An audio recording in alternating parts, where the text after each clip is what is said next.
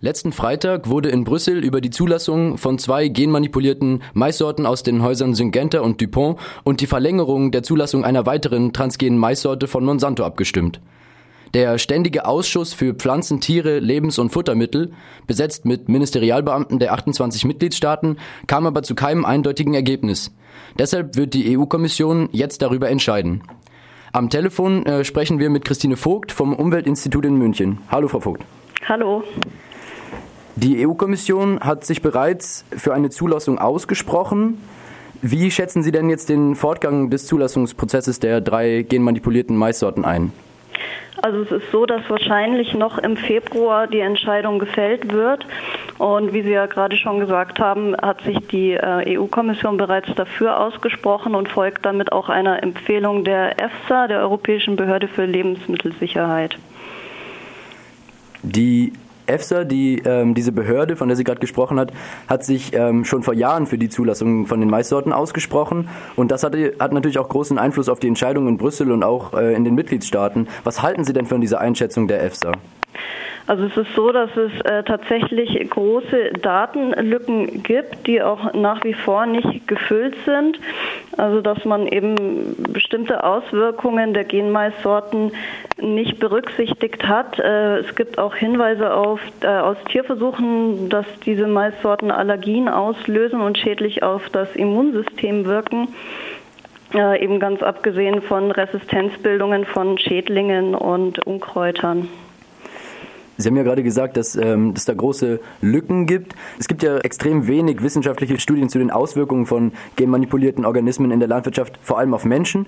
Und ein Beispiel, diese äh, Seralini-Studie, bei der massiver Druck auf kritische Wissenschaftler ausgeübt und der Abdruck von äh, gentechnisch äh, kritischen Ergebnissen im Fachjournal zurückgezogen wurde, zeigt ja, dass es auch irgendwie kein Interesse daran gibt oder auf jeden Fall, dass es da ja einen, einen Druck gibt in der Wissenschaft. Inwiefern ist denn der Mainstream in der Wissenschaft und auch Konzerninteressen in der Forschung mitverantwortlich für die aktuelle Kontroverse in Brüssel? Auf jeden Fall schon mitverantwortlich, würde ich sagen. Das Problem ist äh, bei diesen ganzen Studien, dass ja hauptsächlich Herstellerstudien berücksichtigt werden, werden bei der Sicherheitsbewertung. Und unabhängige Studien werden kaum berücksichtigt. Oder eben, wie Sie sagen, es wird Druck ausgeübt, die werden als unseriös dargestellt, ähm, aber es kommt von staatlicher Seite dann kein Auftrag, dass bestimmte Studien wiederholt werden. Woran denken Sie, liegt das?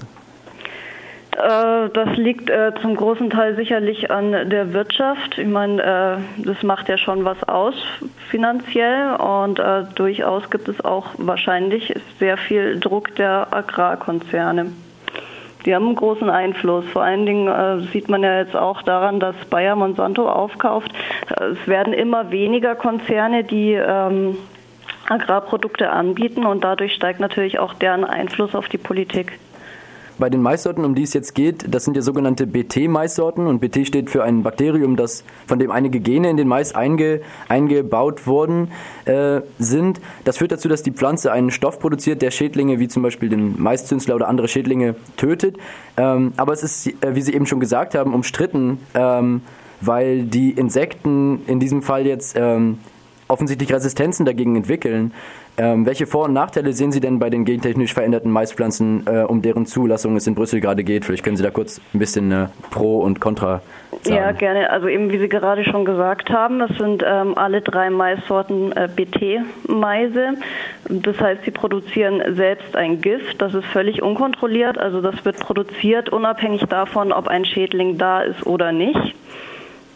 Das ist natürlich schon mal ein großer Nachteil. Ja. Das Gift wird einfach produziert. Das geht natürlich auch im Boden. Es schädigt auch nicht Zielorganismen, also zum Beispiel Nützlinge oder Schmetterlinge, die den Mais gar nicht äh, schädigen oder Marienkäfer. Das ist äh, ein großer Nachteil der BT-Meise und ähm, Zwei der Maissorten sind außerdem noch resistent äh, gegen ein Totalherbizid, gegen das Glufosinat. Und das ist auch hochgiftig, wirkt hochgiftig auf Säugetiere. Ein Vorteil äh, wird immer genannt bei den gentechnisch veränderten Meisen, dass der Pestizideinsatz sinkt. Ähm, das ist aber tatsächlich nicht so, wo dann wieder die äh, Resistenz der Schädlinge oder eben diese Resistenzen, die Schädlinge und Unkräuter bilden können, wenn sie immer mit dem gleichen Gift behandelt werden. Die Folge ist natürlich, du brauchst mehr Gift, um mhm. sie zu töten. Ja. Und dadurch steigt der Pestizideinsatz. Diese Debatte um Gentechnik in der Landwirtschaft, die ist jetzt ja schon relativ lange, dass es immer wieder, immer wieder diskutiert wird, immer wieder abgestimmt wird. Und jetzt gab es gerade anderthalb Jahre ja so ein bisschen eine Pause, bis es jetzt wieder wirklich in die, in die großen Schlagzeilen gerät. Jetzt ist aber eine der Maissorten von Dupont, um deren Erstzulassung in der EU es jetzt geht, die wurde schon vor zehn Jahren in Puerto Rico wieder abgesetzt wegen den Resistenzen. Wie, wie, woher kommt es denn, dass solche Pflanzen, genmanipulierte Pflanzen, dass es immer wieder versucht wird, die auf den Markt zu bringen? Der Vorteil für die ähm, Antragsteller dieser oder die Entwickler dieser gentechnisch veränderten Maissorten liegt natürlich daran, dass sie ähm, Patente auf diese Pflanzen bekommen. Das heißt, sie haben die Macht darüber. Und sobald dann eben auch eine ähm, Pestizid Toleranz oder Resistenz mit eingebaut. Man natürlich das Komplettpaket vermarkten. Das heißt, du verkaufst nicht nur das Saatgut, sondern das passende Pestizid gleich mit. Am besten bindest du die Bäuerinnen und Bauern, die das kaufen, auch noch mit langjährigen Verträgen daran. Und außerdem darf man diese patentierten äh, Saaten ja auch nicht selbst vermehren als Bauern. Das heißt, sie müssen Lizenzen zahlen. Und dadurch entsteht eine Abhängigkeit. Und das ist natürlich ganz im Sinne der Agrarkonzerne. Und offensichtlich nicht nur im Sinne der Agrarkonzerne, sondern auch oder vielleicht teilweise auch im Sinne von unserem Bundeslandwirtschaftsministerium. Das hat ja, äh, da gab es ja Uneinigkeiten zwischen dem äh, deutschen Umweltministerium und Landwirtschaftsministerium, was der Grund war, wieso die Vertreter in der Bundesregierung sich am letzten Freitag in Brüssel enthalten haben, als es darum ging, diese Maissorten zuzulassen oder nicht. Jetzt gibt es aber seit 2015 schon diese Opt-out-Optionen, mit der einzelne Mitgliedstaaten für sich sagen können, wir wollen diese und diese gentechnisch veränderten Pflanzen nicht auf unseren Feldern Feldern. Deutschland hat es zum Beispiel gemacht. Und jetzt ist meine Frage, reicht es denn nicht ähm, oder wieso sind denn diese Abstimmungen in Brüssel immer noch so wichtig? Wieso reicht es nicht einfach zu sagen, okay, wir haben es in Deutschland nicht? Das ist deshalb wichtig, weil dadurch äh, ein Flickenteppich entstehen kann. Das heißt, es kann innerhalb der EU ähm, Länder geben, in denen der Anbau erlaubt ist und solche, in denen der Anbau verboten ist. Also Länder, die sich äh, bewusst dafür entscheiden, dass sie gentechnikfrei sein möchten, aus welchen Gründen auch immer.